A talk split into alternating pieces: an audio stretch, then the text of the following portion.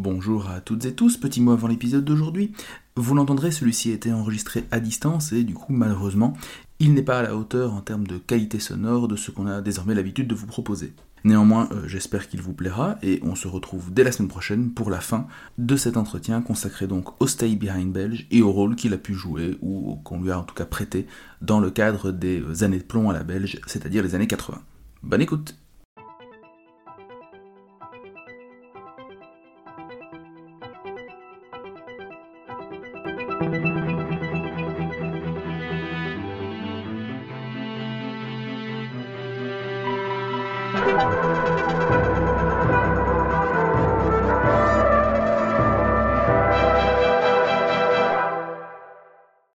Bonjour à toutes et tous et bienvenue dans 20 minutes pour comprendre, le podcast qui vous aide à comprendre l'actualité internationale.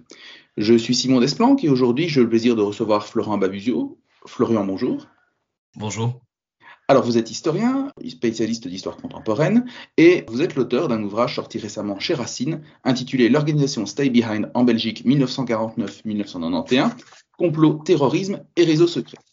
Alors avec vous, aujourd'hui, on va un petit peu poursuivre la réflexion que Vincent avait esquissée dans le podcast sur le renseignement et cette fois-ci rentrer un petit peu dans les coulisses des activités de renseignement au sens large, mais en s'intéressant et en prenant comme point d'entrée un, cas un peu particulier, euh, puisque c'est un peu une machine à fantasmes euh, en Belgique depuis les années euh, début 90 en fait, suite aux tristement célèbres affaires de, des tueries du Brabant. Pour les auditeurs français, ne vous inquiétez pas, on reposera rapidement le cadre, mais disons d'emblée que c'est un petit peu une sorte d'affaire criminelle qui dépasse le simple cadre du fait divers pour être vraiment un phénomène de société en Belgique et qui laisse aujourd'hui encore des traces très profondes au sein de notre société. Alors, avec vous aujourd'hui, on va donc revenir sur le Stay Behind belge. On va d'abord définir ce que c'est, mais euh, on va aussi et surtout revenir sur le mythe, presque la légende noire qui s'est développée autour de lui, à savoir donc l'idée qu'il aurait joué un rôle dans ce qu'on a appelé les années de plomb à la belge parfois. Euh, Florian Babusio, peut-être avant donc d'entamer cette réflexion, peut-être revenir un petit peu sur le contexte. On parle d'années de plomb, mais c'est quoi les années de plomb à la belge et pourquoi ce terme?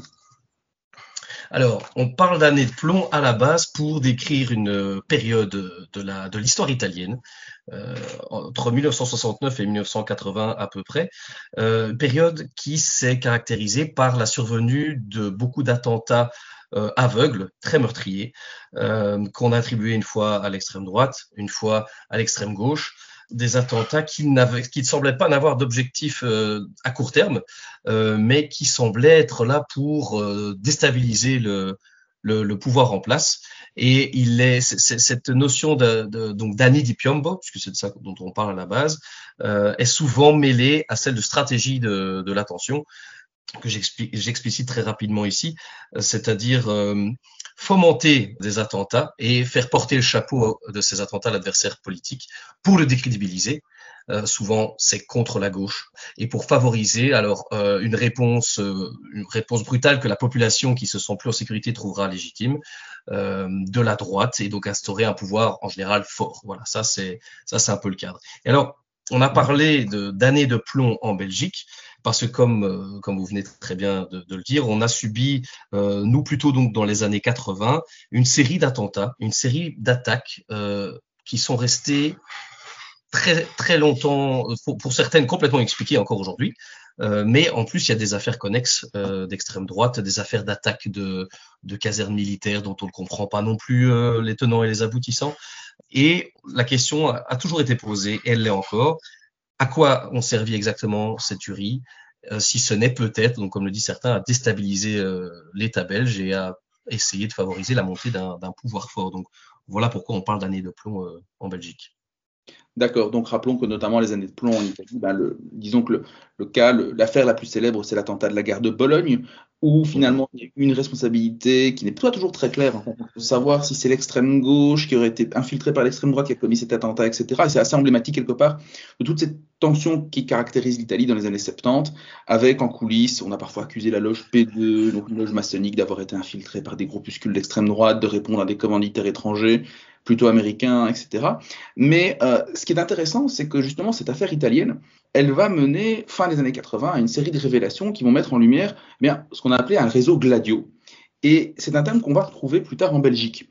Alors, euh, est-ce que vous pouvez un petit peu définir ce qu'était le réseau Gladio italien et surtout en quoi est-ce que ce terme va se retrouver, euh, comment, en quoi et pourquoi ce terme va se retrouver en fait dans le débat public belge quelques années plus tard?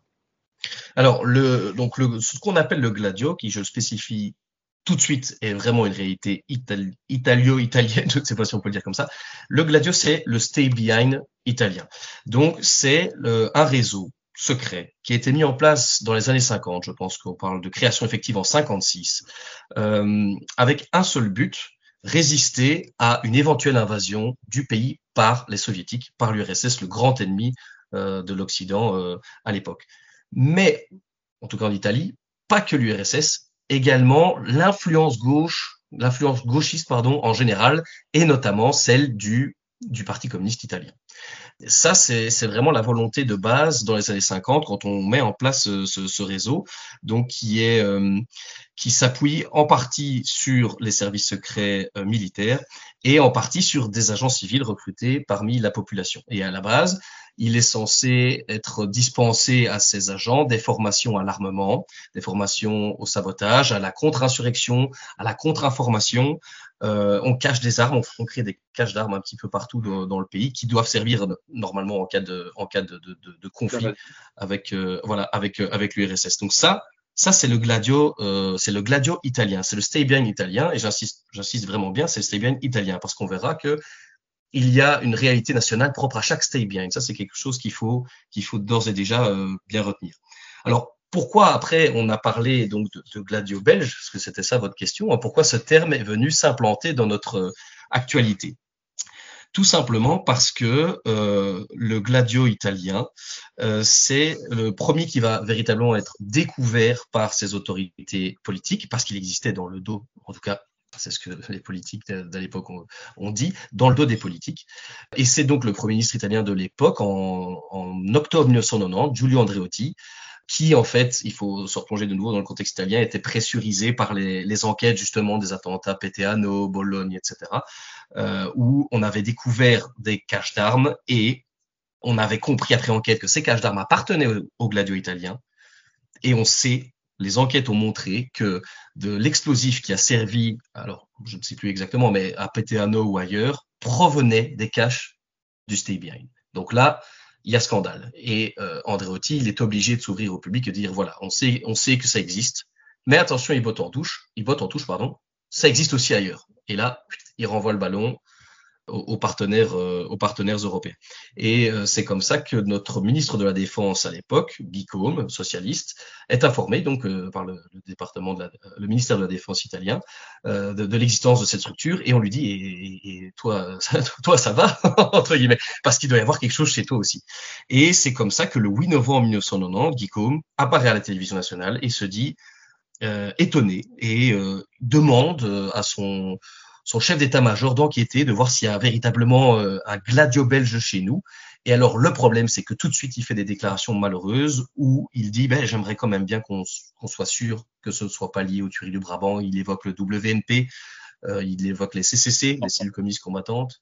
Et là, tout de suite, il y a amalgame. Même s'il dit, tout, il dit dans, dans, dans, le même moment, il dit, je ne pense pas que les soupçons se tiennent, hein, mais euh, c'est trop tard. Ça, c'est vraiment le point de départ de ce qu'on a appelé l'affaire Gladio en Belgique. Voilà comment ce terme glisse dans notre réalité à nous.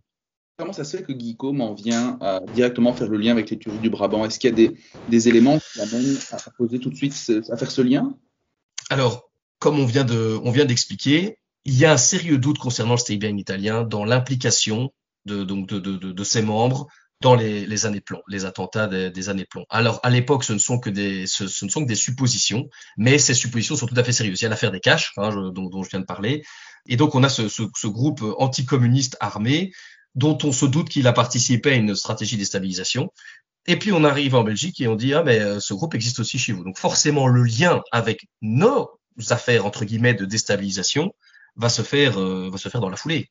En tout cas, ce qui a été interprété comme tel déjà à l'époque, en fait, ce qui est intéressant, et ça on pourrait y revenir peut-être, mais c'est que dès le moment où ces attaques sont perpétrées, c'est difficile de dater exactement le début du tuerie du Brabant, mais on peut dire que la période, il y a deux périodes, une qui commence en 81, qui se termine en 83, et l'autre en 85, avec les théories les plus, les plus violentes. Mais déjà à l'époque, il y a des enquêtes concomitantes menées par des journalistes qui vont établir des liaisons plus ou moins dangereuses entre les gendarmes des milieux d'extrême droite, le Westland New Post, le WNP dont vous avez parlé. Et en fait, déjà à l'époque, dans un contexte où la guerre froide se réchauffe, euh, mhm. J'invite les auditeurs et les auditrices à aller regarder la série Deutschland 83 et 86 euh, pour un peu mieux comprendre ce que ça pouvait être de vivre à l'ouest du rideau de fer à ces époques-là. Eh bien, on, on, en vient effectivement à suspecter, même dans les milieux journalistiques, une, une tentative de, de déstabiliser les, les, opinions publiques qui seraient trop réticentes, notamment, alors à l'époque c'est la crise des euromissiles, et on se dit que peut-être du côté occidental, il y aurait une volonté de, de resserrer les rangs, mais peut-être préciser également d'emblée que le contexte italien est très différent du contexte belge, puisque vous l'avez mentionné, mais c'est bon de le rappeler, en Italie, il y a un parti communiste extrêmement fort ce qui n'est pas le cas en Belgique, où euh, le Parti communiste est une, je vais pas dire une anecdote électorale, mais presque. Il n'a pas le poids qu'il a en tout cas en Italie, où il est extrêmement puissant au lendemain de la Seconde Guerre mondiale. Tout à fait, tout à fait. Mais donc, vous avez parlé des déclarations maladroites du ministre Guy Côme. On lance une commission d'enquête parlementaire, du coup, parce qu'on a quand même des soupçons qui se nourrissent. Et que va révéler cette commission d'enquête euh, qui remet ses conclusions en novembre 91 donc euh, c'est Guico hein, qui insiste pour qu'on fasse une commission. Je pense qu'il a assez vite eu l'assentiment de, de, de, tout le corps politique, mais il faut savoir que tout le monde n'était pas spécialement d'accord de faire cette commission. Pas parce qu'il fallait spécialement cacher des choses, mais parce que certains n'y ont pas vu une, une, utilité particulière, et certains, je dirais même, sont y voir une, une, diversion, vraiment une perte, une perte de temps. Bon, enfin bref. Euh, toujours est-il que oui, tout à fait, il y a une commission qui se met en place sous la présidence de, de Roger Lallemand. Euh, et alors, cette commission, comme vous le dites, donc publie un rapport en octobre 1991 qui se veut, dans sa grande majorité, très rassurant. Donc, ils ont pu avoir, ils auraient, vous auraient voulu en avoir plus, évidemment, euh, ils ont pu avoir une série d'informations sur les deux sections, on y reviendra, les deux sections de notre Stay Behind, puisqu'il y a une partie qui est dirigée par notre euh, renseignement militaire et une partie par nos renseignements civils. Euh, ils ont pu avoir les noms des, des identités des instructeurs, euh, à la fois civils et à la fois militaires, n'ont rien à leur reprocher. Ils ont pu avoir une série de noms euh, et accès à une série, en tout cas, d'informations sur les dossiers des derniers agents de la section civile, donc qui étaient en pause dans les années 80, les fameuses années qui posent question, n'ont rien à rien à dire dessus. Donc ils disent ben voilà, euh, on, fait enquête et on voit qu'il n'était pas question de, d'action paramilitaire, de contre-subversion. Euh, on arrête le sabotage dans les années 70, donc a priori ça va. Mais mais il y a un mais et ce mais, c'est le silence des responsables de la section militaire sur l'identité de leurs agents civils, puisque on a donc une section, pardon, une, oui, une section militaire et une section civile composée donc de membres civils et. Euh, oui, pardon. Donc la sûreté, pardon, qui a des fonctionnaires, fonctionnaires de la sûreté, des commissaires, etc., et des militaires qui qui euh, qui recrutent parmi la population civile. On, on détaillera ça plus tard, mais il faut il faut que ce soit clair. Et donc le problème, c'est que les responsables de la section militaire refusent de communiquer les, euh, les noms, l'identité et les dossiers complets de leurs agents civils. C'est une promesse qui avait été faite à ces agents au moment de leur recrutement. L'agent promettait de, euh, de, faire ce qui était demandé, évidemment, dans, dans, dans, le plus grand des secrets, donc de suivre l'écolage, de, de taire son activité euh, à tous. Et en échange, euh, la section militaire lui promettait de garder à tout jamais euh, le secret sur son, sur son, appartenance et donc euh, de certainement pas divulguer son identité. C'est vraiment le socle de la collaboration entre le civil et, euh, et, et, le stay behind euh, à ce niveau-là. Et ça, ça va être très forcément très mal pris par euh, par une partie de l'opinion et, et, par les sénateurs.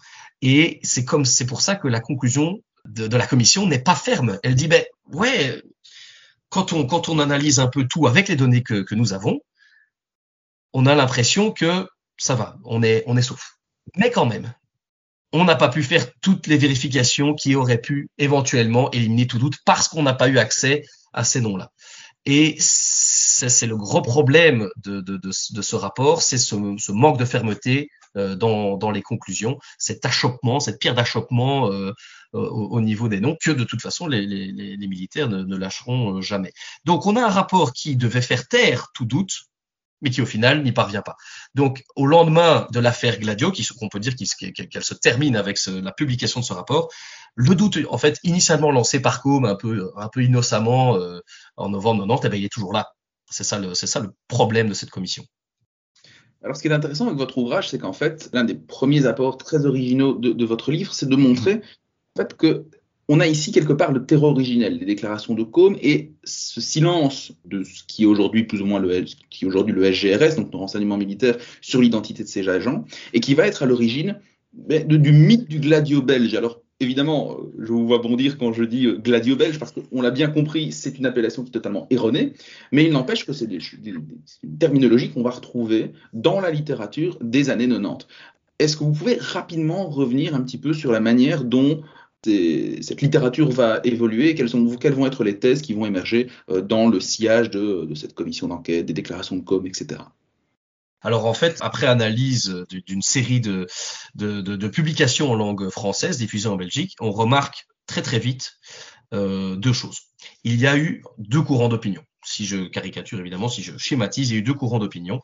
Euh, il y a eu un courant d'opinion qui a essayé de raconter le réseau avec ce qu'il avait, c'est-à-dire pratiquement rien, puisque à part le rapport de la commission, il n'y avait vraiment pas d'informations. Euh, donc il ne parvient pas à faire taire euh, cet amalgame avec euh, la, la, la, structure italienne et ses éventuelles dérives.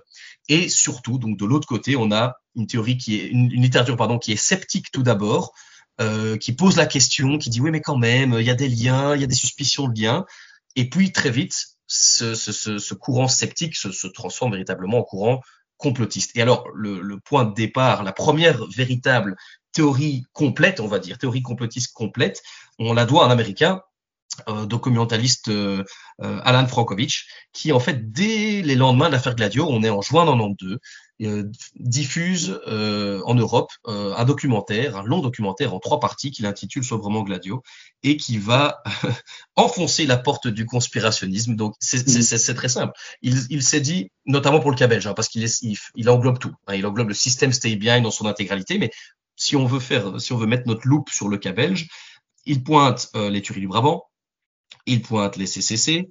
Cellules communistes les cellules communistes combattantes, pardon, effectivement, donc c'est ces terroristes d'extrême gauche euh, qui ont œuvré dans les années 80 chez nous. Et il se dit, mais là, en fait, euh, moi, je comble, je comble les trous de tout. C'est-à-dire que je, je, je sais qui sont les tueurs du Brabant, c'est le Stay Behind. Pourquoi? Parce que, à l'image de ce qui s'est passé en Italie, ils ont voulu, sous l'égide de la CIA, des Américains, Dieu, Dieu que sais-je encore, euh, montrer que la, la Belgique devait se, se, redresser, devait partir vers un pouvoir plus fort. Hein. La Belgique était considérée comme le ventre bout de l'Europe, etc. Donc il fallait secouer l'opinion. oui, quand on dit secouer l'opinion, ça fait un petit, ça fait beaucoup de morts, hein, simplement. Mais, mais véritablement, c'est ça, c'est, c'est, c'est une espèce de gloubi-boulga qui va combler tous les trous des rapports, euh, des rapports officiels. C'était, qui, qui étaient les, les, les, fameux, à qui appartenaient les fameux noms que le SDR8 n'a pas voulu euh, donner, que la section militaire de bien n'a pas, n'a pas voulu livrer. Eh bien, à ces fameux extrémistes de droite du WNP qui se seraient accoquinés avec eux et qui, c'est eux qui seraient allés dans les Deleuze euh, faire, faire des tueries. Pourquoi? Donc pour le compte euh, euh, des Américains, dans le plus pur esprit de la stratégie de l'attention. Ça, c'est vraiment le, le, premier à développer cette idée-là, euh, c'est Frankovitch. Et alors, il s'appuie sur euh, sur un faux texte en fait, un faux document, le faux document Westmoreland, qui euh, en gros euh, a été décrit comme un, une instruction donnée aux soldats US stationnés à l'étranger à partir des années 70 et qui expliquait comment fomenter des troubles dans un pays dont on était plus sûr de tenir les rênes politiquement et d'en accuser la partie adverse pour ensuite légitimer une réponse forte de son propre camp. Effectivement, était commandant américain des forces au Vietnam euh, et que c'est dans ce sillage que cette doctrine, cette soi-disant doctrine aurait émergé. Mais justement, on peut y venir, soi-disant, c'est pas un hasard si j'utilise ce terme. Tout à fait. En fait, dès, je crois, dès, la, oui, dès 76, euh, les services secrets danois montrent que c'est un faux et qu'en fait, il a été confectionné par le KGB.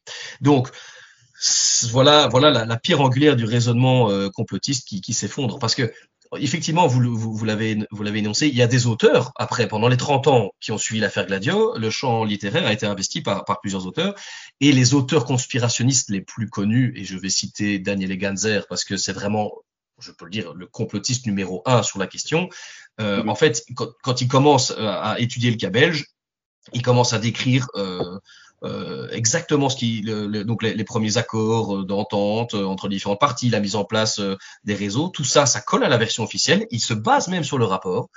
Et puis, pour coller à son à, sa théorie, il bascule sur la thèse de Frankovitch et euh, donc ce fameux document Westmoreland. Euh, donc, et c'est vraiment cet auteur-là qui aura une caisse de résonance absolument incroyable en Europe, et je pense qu'il va être traduit en, en huit langues. Euh, c'est vraiment, il était inconnu, hein, il était inconnu avant de, de, de publier ce, ce, bouquin, Les armées secrètes de l'OTAN. Euh, et c'est vraiment ce, cette publication euh, plus que sensationnaliste qui va le faire exploser. Mais il ne fait que reprendre finalement ce que Frankovitch avait fait en 92. Ça, c'est vraiment, voilà, ça, c'est vraiment le, plus gros poids, je dirais, des conspirationnistes. On peut aussi citer Guy Bauten. Je crois que ce n'est pas le diffamé Guy Bauten, qui est un journaliste flamand, qui, qui n'a pas voulu étudier le bien en tant que tel, mais qui a, voulu, qui a rédigé plusieurs ouvrages sur les tueries du Brabant et qui systématiquement, il n'y a rien à faire, il, il, il, il, le Behind et euh, dans, dans, de nouveau dans une théorie impliquant des forces occultes, les services secrets anglo-américains, département d'État américain, etc. Donc ça, ce sont vraiment les grands noms du complotisme euh, concernant le stay bien en Belgique.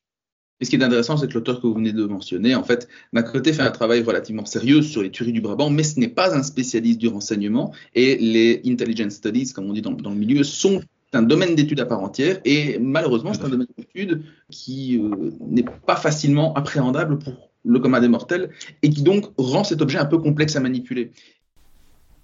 Voilà donc pour la fin de cette première partie. N'hésitez pas à nous dire sur les réseaux sociaux, X, Instagram, Facebook, etc., ce que vous en avez pensé.